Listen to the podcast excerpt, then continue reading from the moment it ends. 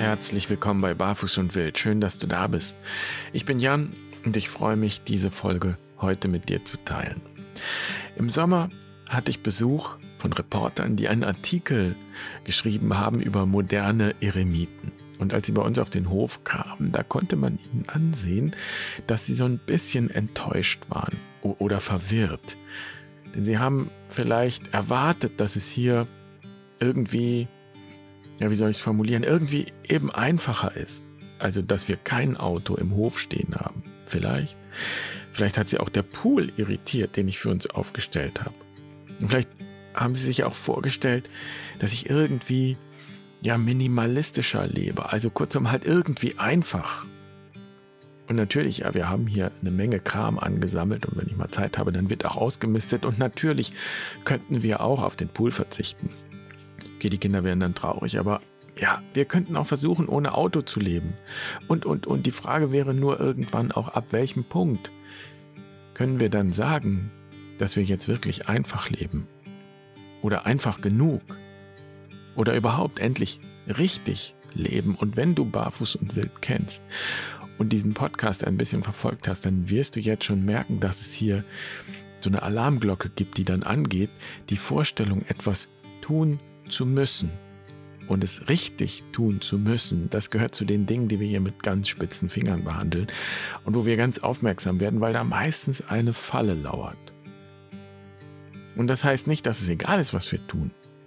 Oder es heißt auch nicht, dass für mich einfach Leben nicht wichtig wäre. Im Gegenteil, ich glaube, dass einfach Leben sogar die einzige Möglichkeit ist, dem Konsumismus und der Ausbeutung in dieser Welt und vor allem in unserer westlichen Kultur wirklich etwas entgegenzusetzen. Und zwar ohne Gewalt. Das heißt also, einfach Leben ist praktisch gewaltloser Widerstand, wenn man so will. Aber ich weiß auch zugleich, dass ich selbst immer wieder der Versuchung erliege, das einfache Leben an etwas Äußerem festzumachen und es im Außen zu suchen. So ähnlich wie die Leute, die Jesus gefragt haben, ja, wo ist denn bitte jetzt das Reich Gottes? Wo kann ich das denn sehen? Wo ist es denn verwirklicht? Und Jesus sagt, das Reich Gottes ist nicht hier oder es ist nicht dort, sondern es ist in euch. Und ich möchte versuchen, dass wir uns sozusagen zu den Wurzeln des einfachen Lebens durchgraben. Und diese Wurzeln liegen dort, wo du noch gar nichts getan hast. Und auch zuerst einmal gar nichts tun musst, sondern vielleicht vielmehr gar nichts getan werden kann und auch nicht sollte. Und um diesen Wurzelort, wenn man so will, drehen sich alle unsere Seminare und Auszeiten bei Barfuß und Wild. Und ich glaube, dass es ja die spirituelle Aufgabe unseres Lebens ist, diesen Ort in uns zu finden und uns dort zu verwurzeln. Und dann werden wir einfach leben. Ich bin gespannt, was du dazu sagst und vielleicht kannst du etwas davon für dich mitnehmen. Ich freue mich, dass du dabei bist.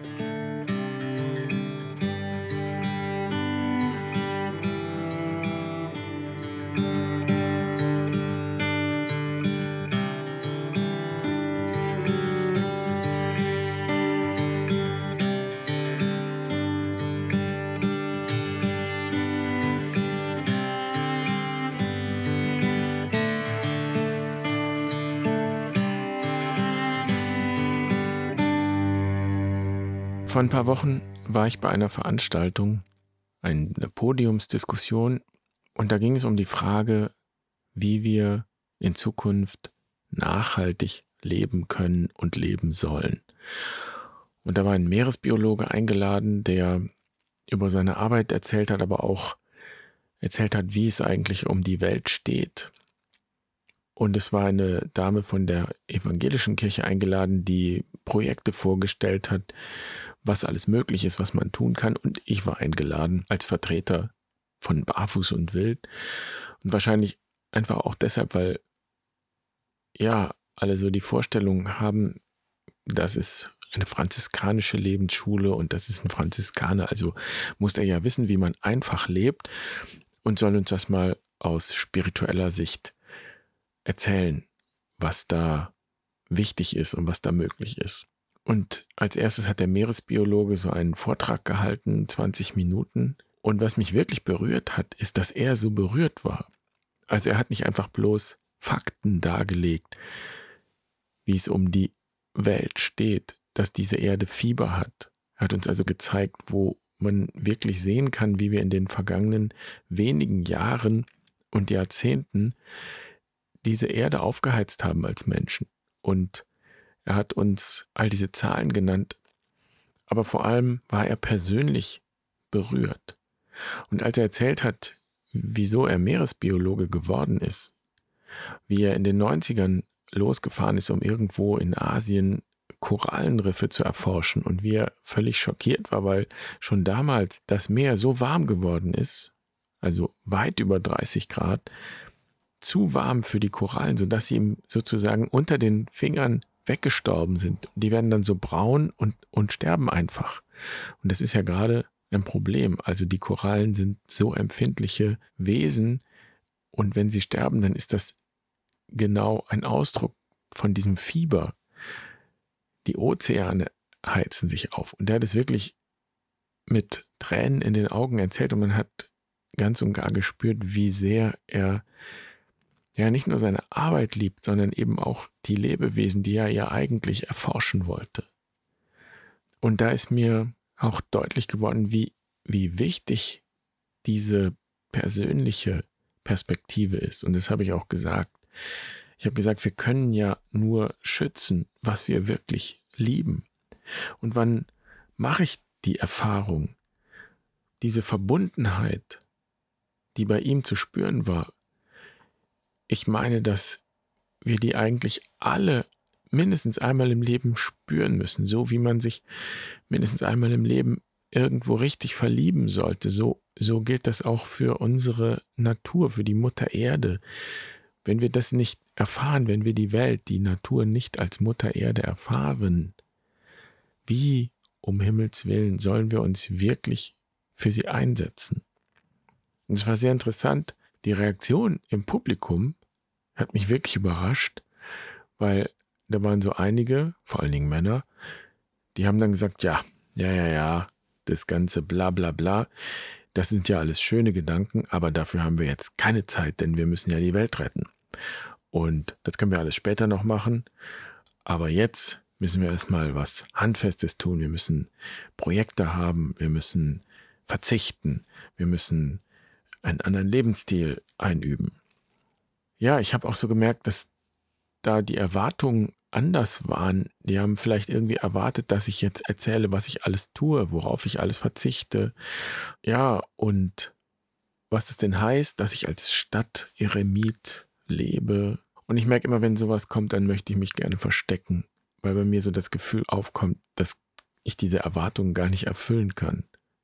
Und dann war es sogar so, dass wir ein bisschen, ja, dass es so ein Missverständnis gab. Ich habe also gemerkt, dass das, was ich gesagt habe,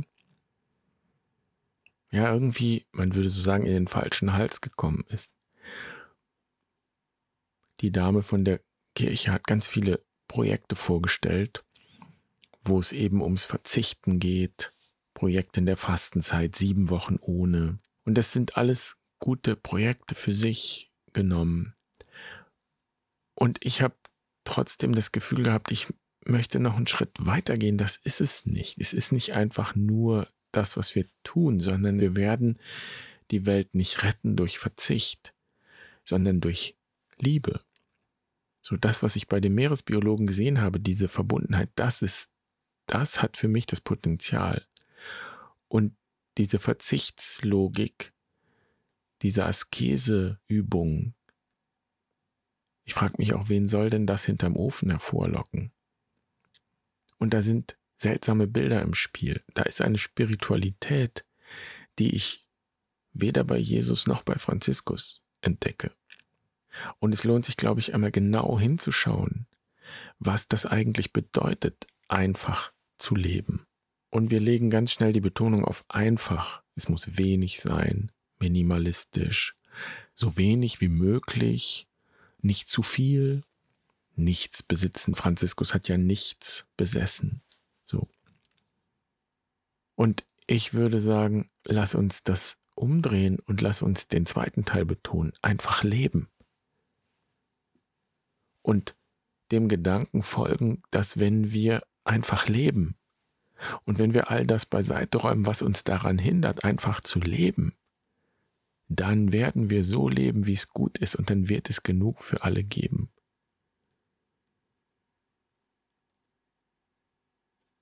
Und das hat, glaube ich, in dieser Veranstaltung, die war ja auch nur kurz, ein Stündchen, kaum jemand verstanden. Die haben mich jedenfalls alle angeguckt wie ein Auto, hatte ich das Gefühl. Also deshalb möchte ich die Gelegenheit nutzen, das vielleicht hier nochmal aufzugreifen und noch ein bisschen auszuführen, was ich damit meine.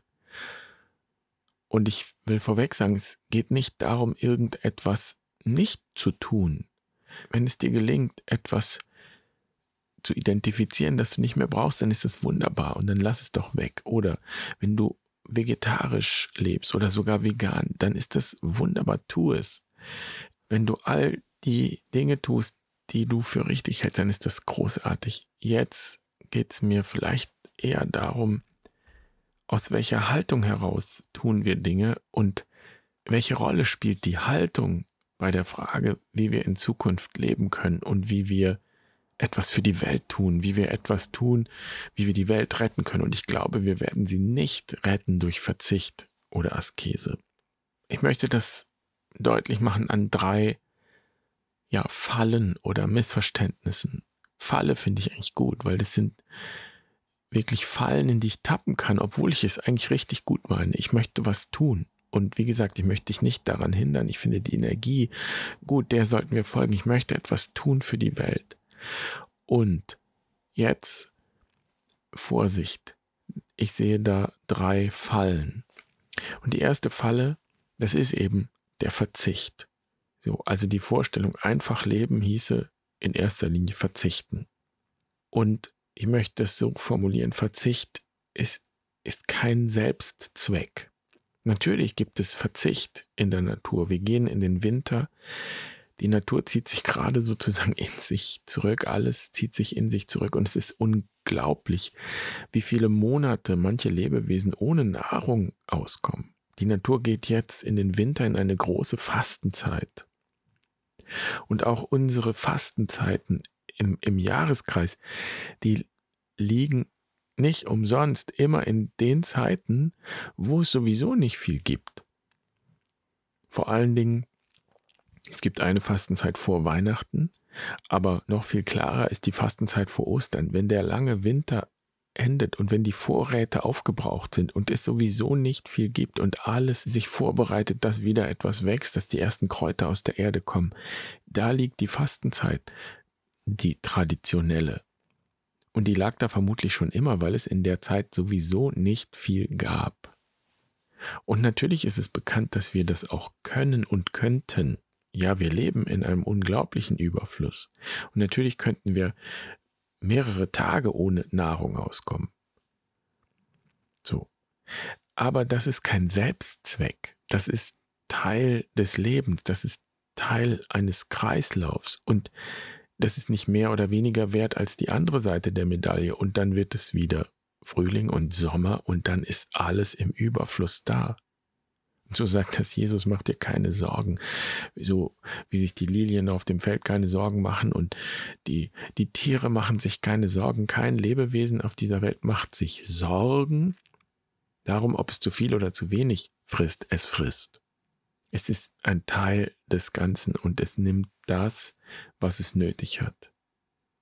Jedes Lebewesen nimmt sich das, was es braucht. Und das war auch interessant, in diesem Vortrag habe ich auch genau das gesagt, dass ich glaube, dass wir das uns bewusst machen müssen, dass wir ein Teil dieses Ganzen sind.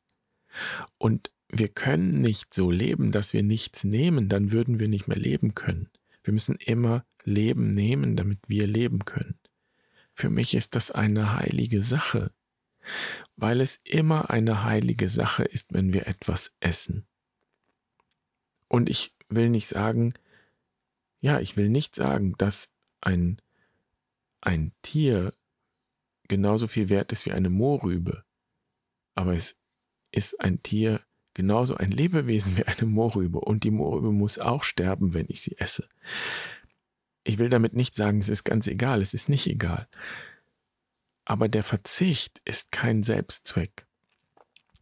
In der Natur verzichtet in erster Linie niemand, sondern alle nehmen sich, was sie brauchen. Das ist eine heilige Sache. Immer wenn du etwas isst und wenn du dich näherst, dann bist du ein Teil dieses Ganzen. Und die Frage ist natürlich auch nicht nur, was nehme ich, sondern auch, was gebe ich. Und da wir Menschen die Letzten in der Nahrungskette sind, ist es in der Regel nicht unser Leben, das wir geben, von dem jemand anders sich ernährt, sondern wir geben im übertragenen Sinn etwas in unsere Gemeinschaft und in die ganze Gemeinschaft zurück. Aber wenn man es dann ganz genau nimmt, dann ist einfaches Leben eben nicht durch Verzicht geprägt, sondern durch die Erfahrung von Fülle und die Dankbarkeit, die ich empfinde und das Bewusstsein, das ich habe, dass ich ein Teil des Ganzen bin. Und für Christen ist ja eigentlich Jesus das, das Vorbild. Und es ist ja spannend, dass Jesus von seinen Feinden als Fresser und Säufer beschimpft wurde. Jesus war eben nicht wie Johannes der Täufer, der in der Wüste gelebt hat, sich mit einem Kamelhaar Anzug gekleidet hat, also sehr rustikal und Heuschrecken gegessen hat, was auch immer dahinter steckt. Also jedenfalls war das ein Eremit im, im wörtlichen Sinn, ein Wüstenbewohner sozusagen, der freiwillig in diese Einsamkeit gegangen ist und der dann Buße gepredigt hat, den Leuten wirklich Feuer unterm Hintern gemacht hat und gesagt hat, wenn ihr nicht verzichtet, dann und dann werdet ihr das Gericht erfahren und so weiter. Und bedauernswerterweise ist Johannes der Täufer, wenn man die Evangelien liest, ist wirklich eine bedauernswerte Figur, weil er einfach im Irrtum lag und weil das, was Jesus gepredigt hat, genau das Gegenteil war von dem, was Johannes der Täufer gepredigt hat. Jesus hat nie Verzicht gepredigt, an keiner Stelle. Im Gegenteil, er hat ja gepredigt, dass die, die jetzt nichts haben, die jetzt hungern und dürsten, dass die satt werden. Und seine Feinde haben ihn als Fresser und Säufer beschimpft, gerade im Gegensatz zu Johannes dem Täufer, auf den sie verwiesen haben, gesagt hat, der hat doch gefastet, wieso fastest du denn nicht? Und das, das überliefert wird von Jesus, das ist nichts, was man sich in den Lebenslauf schreibt, Fresser und Säufer. Das ist ein bisschen peinlich. Aber offensichtlich wusste das jeder und deshalb ist das überliefert worden und die Evangelisten konnten es nicht einfach streichen. So, also man ist einfach nicht drum rumgekommen. Und tatsächlich ist ja Jesus auch von einer Essenseinladung zur nächsten. Und er hat sich um gar nichts Sorgen gemacht. Was die da gegessen haben, ist nicht überliefert, aber er hat ja überhaupt keinen Unterschied gemacht. Er ist ja bei jedem eingekehrt. Und es gibt ja auch noch andere Geschichten. Es gibt die Geschichte von der Frau, die kommt und Jesus die Füße salbt mit Öl und mit ihren Haaren abtrocknet und dann auch noch abküsst. Und Jesus lässt das zu. Heute würden wir wahrscheinlich eher über die Frage sprechen, ob das geht und ob das nicht schon irgendwie so ein bisschen anrüchig ist, so sexuell. Also die Erotik in der Szene kann ja keiner leugnen. Nein, die Jünger haben sich da andere Sorgen gemacht. Die haben gesagt, Moment mal, dieses Öl, das ist so kostbar. Hätten wir das nicht besser verkaufen können, damit der Erlös dann den Armen zugutekommt? Und dann sagt Jesus nein. Und im Grunde sagt er, Liebe ist nie überflüssig. Liebe kann nie überflüssig sein.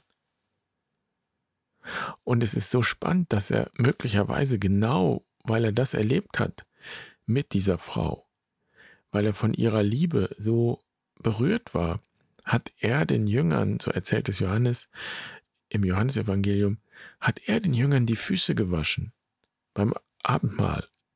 Johannes überliefert gar nicht die Abendmahlsworte, sondern die Fußwaschung. Und es ist schon interessant, dass wir zwar noch Abendmahl feiern, aber uns selten die Füße waschen gegenseitig. Aber Johannes erzählt es so, das ist es, was Jesus eigentlich weitergeben wollte, was er sagen wollte, was er damit predigen wollte, was er auf den Weg geben wollte. Dass wir in die Haltung kommen, dass wir uns gegenseitig die Füße waschen.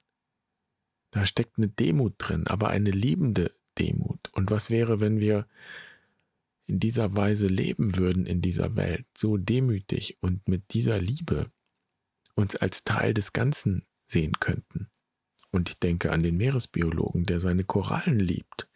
Also einfach leben heißt auf diesem Hintergrund nicht, dass ich verzichte, sondern dass ich verbunden lebe, dass ich radikal geschwisterlich lebe, dass mir völlig egal ist, wer welchen Status hat und was ich besitze und wie viel ich besitze, dass ich mich einfach nicht mehr darüber identifiziere, sondern nur noch über das identifiziere, was ich bin, was ich immer schon bin und wofür ich nichts tun muss, weil es einfach okay ist, dass ich da bin. Das ist einfach Leben, das ist so der Kern davon. Und ich möchte mal behaupten, wer das, wer das erlebt, wer diesen inneren Raum betritt, in dem Fülle ist, so der braucht überhaupt keinen fetten SUV mehr oder jeden Tag ein Kotelett. Und es ist sehr spannend, was im Christentum daraus geworden ist. Jesus, der nun wirklich überhaupt gar kein asketischer Miesepeter war, ist irgendwie zur Ikone geworden für, ja, ganz schön viel Askese. Und Askese wäre für mich die zweite Falle oder Versuchung, das Missverständnis, dem man auf den Leim gehen kann, die Falle, in die man tappen kann, wenn es ums einfache Leben geht. Askese heißt ja eigentlich vom Wortsinn her Übung.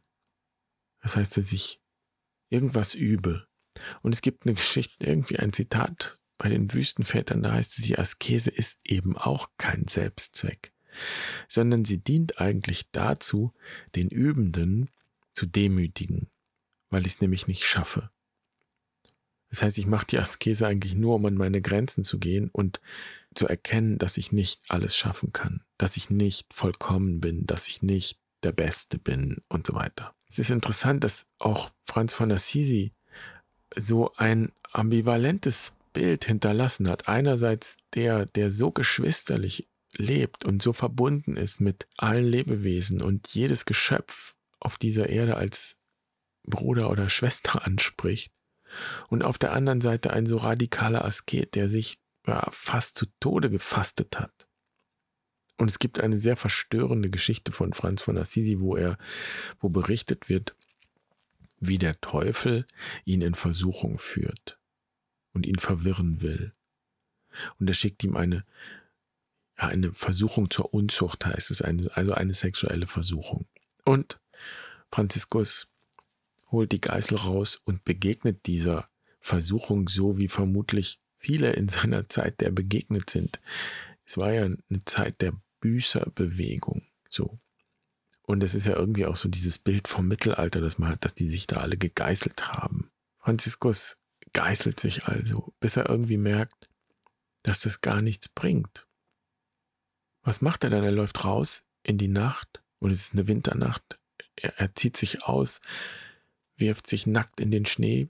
Wenn man so will, hat er Sex mit dem Schnee und er baut sich eine Familie, er baut sich eine Frau und er baut sich Kinder und Knechte und Mägde und dann sagt er zu seinem Bruder Leib, ich nenne sein Bruder Esel, sagt hier, hier ist deine Familie.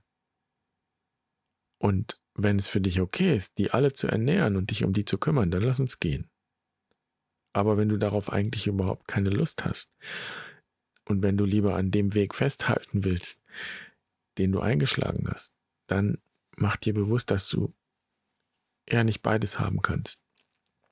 Und Franziskus hat nie gesagt, ihr müsst alle meinen Weg gehen. Klar kann man jetzt diskutieren, ja, warum muss er denn und warum kann er denn keine Familie haben und so.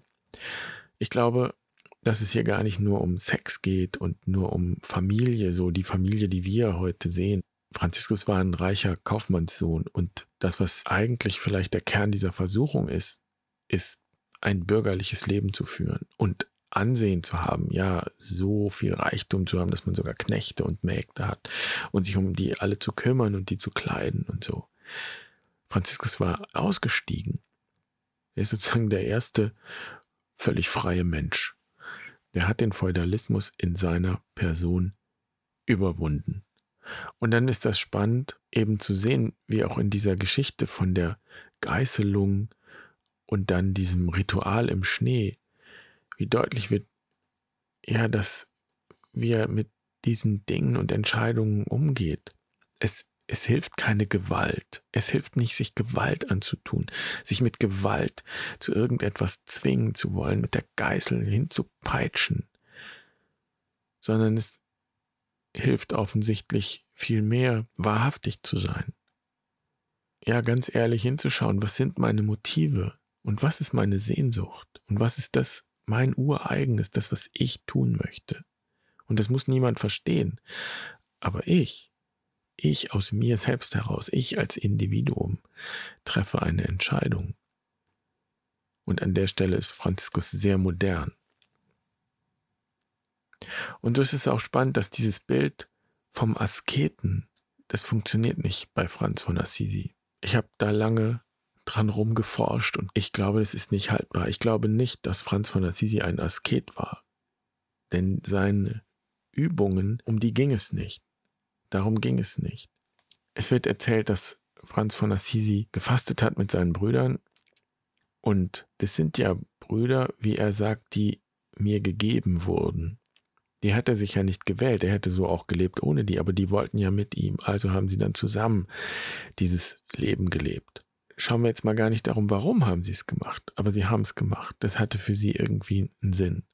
Dann hält einer der Brüder das Fasten nicht mehr aus. Vielleicht ist er sogar krank geworden. Gibt es ja. Wir erleben das ja auch, wenn wir zur Quest gehen, dann fasten wir auch vier Tage. Und es kommt vor, dass einem dann übel wird. Also vielleicht hat er einfach Anzeichen der Fastenkrankheit gehabt. Maybe. Ja, und Franziskus lässt den Tisch decken und lässt nicht nur ihn essen.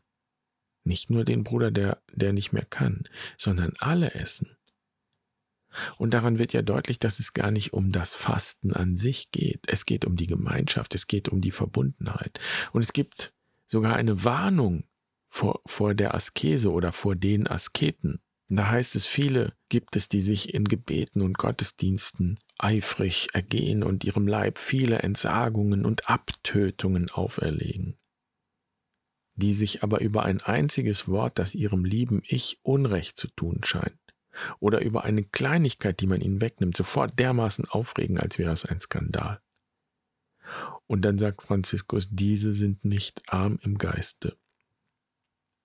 So, also es ist ein, eine Warnung vor der Scheinheiligkeit. Die tollste Askese hilft nichts, wenn ich dadurch mein Ego aufblähe.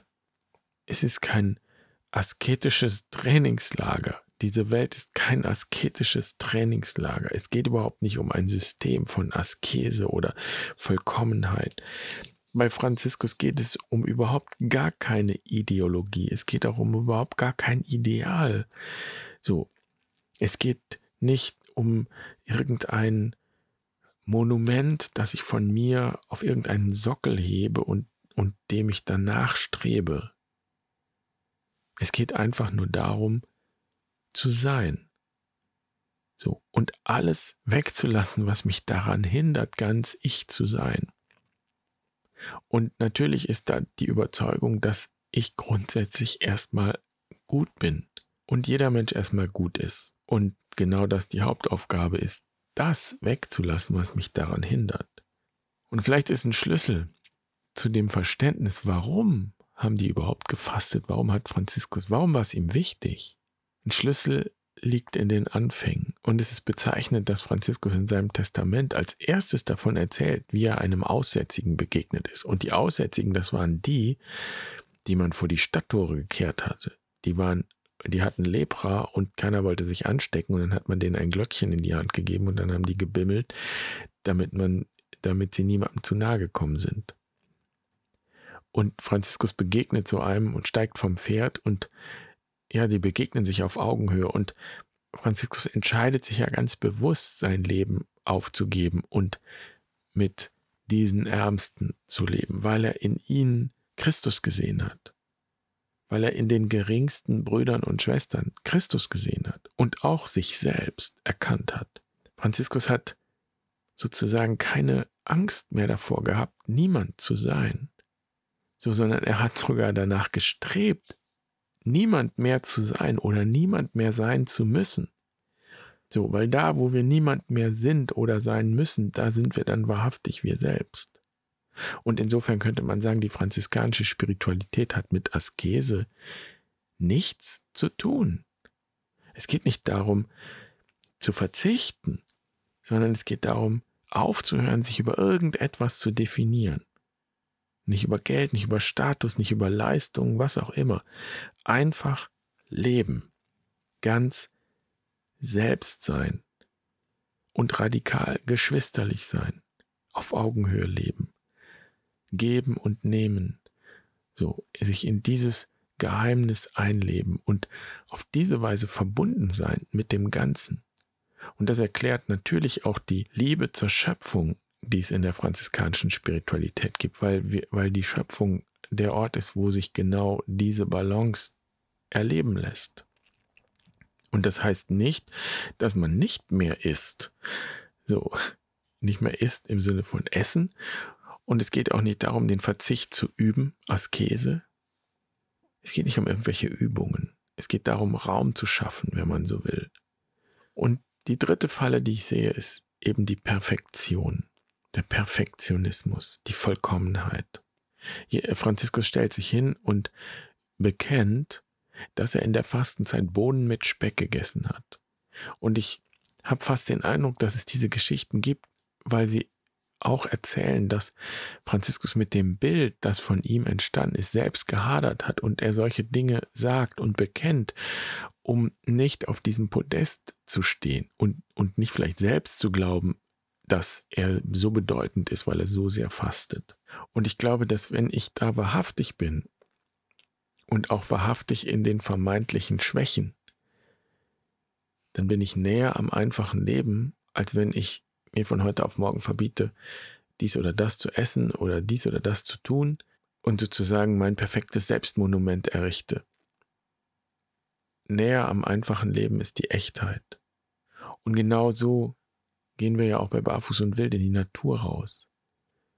Wenn wir zur Quest gehen, zur Visionssuche und wenn dann jemand vier Tage und vier Nächte alleine fastend in der Wildnis verbringt, dann geht es nicht darum, ein Überlebenstraining zu machen. Es geht auch nicht darum, irgendwen ja, mit irgendwas zu beeindrucken, sondern es geht darum, Raum zu schaffen, um auf den Grund des eigenen Lebens zu schauen. Und wir sagen in dieser Auszeit, es gibt da nichts Falsches, du kannst es eigentlich nicht falsch machen. Es kann interessant sein zu schauen, was hältst du denn für falsch? Und warum hältst du das für falsch? Und könnte es nicht sein, dass dich das gerade daran hindert, eben ganz du selbst zu sein. Und wenn wir jetzt nächstes Jahr wieder in die Eremos-Wochen gehen, in die Fastenzeit, dann werden wir auch auf nichts verzichten. Und wir werden auch keine Übungen machen, die dazu dienen, irgendwie besser zu werden, sondern es geht darum, sich selbst besser zu erkennen so, und zu sehen, wer bin ich denn überhaupt und was will ich denn überhaupt und was möchte ich? Was spricht denn mein Herz und was ist denn meine Sehnsucht? Und welche Antreiber gibt es denn in meinem Leben, die mich antreiben? Zum Beispiel, du musst dich anstrengen und es perfekt machen. Also das wären für mich die drei Fallen, die drei größten Fallen. Verzicht, Askese, also daraus auch noch eine Übung zu machen und Perfektion. Und vielleicht fragst du dich jetzt, ja, wie geht es denn dann? Was soll ich denn dann tun? Ich habe keine To-Do-Liste, keine eremitische To-Do-Liste, sondern ich habe eine To-Be-Liste. Und es gibt Dinge, dann würde ich sagen, die sind für mich zentral und die machen jemanden zum Stadteremiten. Und Stadteremit, das heißt für mich, dass ich mein spirituelles Leben nicht abtrenne von meinem Alltag. Dass ich spirituelles Leben nicht als irgendetwas Spezielles verstehe, was ich dann einmal im Jahr eine Woche mache im Kloster und dann komme ich wieder nach Hause und dann bin ich wieder normal, sondern das gehört zusammen. Aus franziskanischer Sicht gibt es überhaupt keine Trennung mehr zwischen heilig und profan. Es gibt so einen Spruch in der franziskanischen Tradition, da heißt es, da sagen die Brüder, unser Kloster ist die Welt. Und geistlich leben heißt auch nicht, dass man ein bestimmtes Pensum an Gebeten vollbringt oder sowas. Ich möchte es mal auf drei Punkte bringen und wenn ich die nenne, glaube ich, dass es viele gibt, die sagen, jo, wenn das so ist, dann bin ich auch Stadteremit. Und dann würde ich sagen, ja, herzlichen Glückwunsch. Vielleicht hast du es nur noch nicht erkannt und gar nicht gewürdigt, weil du vielleicht dein spirituelles Suchen noch gar nicht genug gewürdigt hast. Weil du vielleicht der Überzeugung warst, dass du dafür gar nicht geeignet bist oder was auch immer. Also der erste Punkt wäre für mich dankbar sein. To-be-Liste, dankbar sein. Dankbar sein heißt für mich die Möglichkeiten sehen, das Potenzial in den Dingen sehen, die Dinge von, die Dinge von Herzen sehen und verbunden sein. To-be-Liste Punkt 2, verbunden sein. Der erste Ort dafür ist die Natur und dieses Verbundensein, das ich in der Natur erlebe und erlebt habe. Und ich sage ja auch nicht, dass es immer nur getan ist damit, indem man mal eben kurz frische Luft schnappt. Wir machen ja bei Barfuß und Wild die Quest, auch weil es eben manchmal dran ist, sich wirklich rauszubegeben. Aber eine Quest kann sein, dass du das nur einmal im Leben machst und das genügt und dann nimmst du genau diese Erfahrung mit und sie reicht dir für die nächsten 30 Jahre. Und kann sein, dass du dann bald die nächste Quest machst, whatever. Aber diese Verbundenheit in der Natur, das ist für mich völlig identisch mit dem, was ich unter Gebet verstehe. Und wenn ich das Herzensgebet praktiziere, also ein mantrisches Gebet, und ich bete auch den Rosenkranz, ich gebe es offen zu, ist ja nicht gerade in Mode, aber für mich ist es wie, der Rosenkranz ist für mich wie ein Treppengeländer, an dem ich mich festhalte.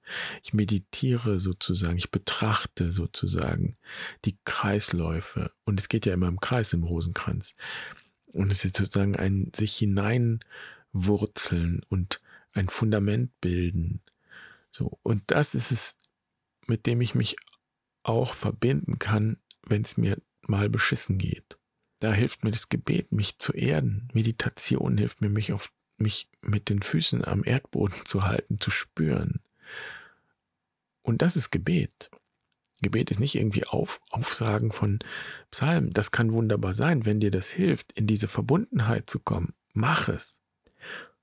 Und der dritte Punkt auf der To-Be-Liste ist wahrhaftig sein. Dass ich Konflikten nicht ausweiche oder zumindest erkenne, wenn es sie gibt. Und dann manchmal brüte ich auch wochenlang darüber, wie kann ich jetzt, was kann ich jetzt sagen. Und das ist in Ordnung. Es ist besser als irgendwie losschlagen oder schnell, schnell irgendwie einen Konflikt lösen. Und manchmal heißt wahrhaftig sein auch, ja, sich zurückzuziehen, aus dem Konflikt rauszugehen. Hat auch mit Vergebung zu tun, war auch schon Thema im Podcast das sich sozusagen lösen können von all den Ansprüchen, die es von außen gibt, aber auch den Ansprüchen, die von innen kommen, den Antreibern, die ich alle mitbringe aus meiner Vergangenheit, aus meiner Kindheit, die an ihren Platz zu setzen und sich hinzusetzen und dann auf selbstverantwortliche Weise den Dingen in die Augen zu schauen, meiner eigenen Wahrheit in die Augen zu schauen und Entscheidungen zu treffen, Darauf kommt es für mich an. Und diese drei, dankbar sein, verbunden sein, wahrhaftig sein, das reicht. Und das ist für mich Grundlage, um Stadteremit zu sein. Und ganz ehrlich, ob du das jetzt so nennst oder nicht, wenn du das lebst, dann bist du Stadteremit für mich. Aber du musst dich so nicht nennen. Manchmal brauchen die Dinge einen Namen, aber darauf kommt es nicht an. Einfaches Leben. Und ich bin so überzeugt, dass es das ist, was die Welt braucht.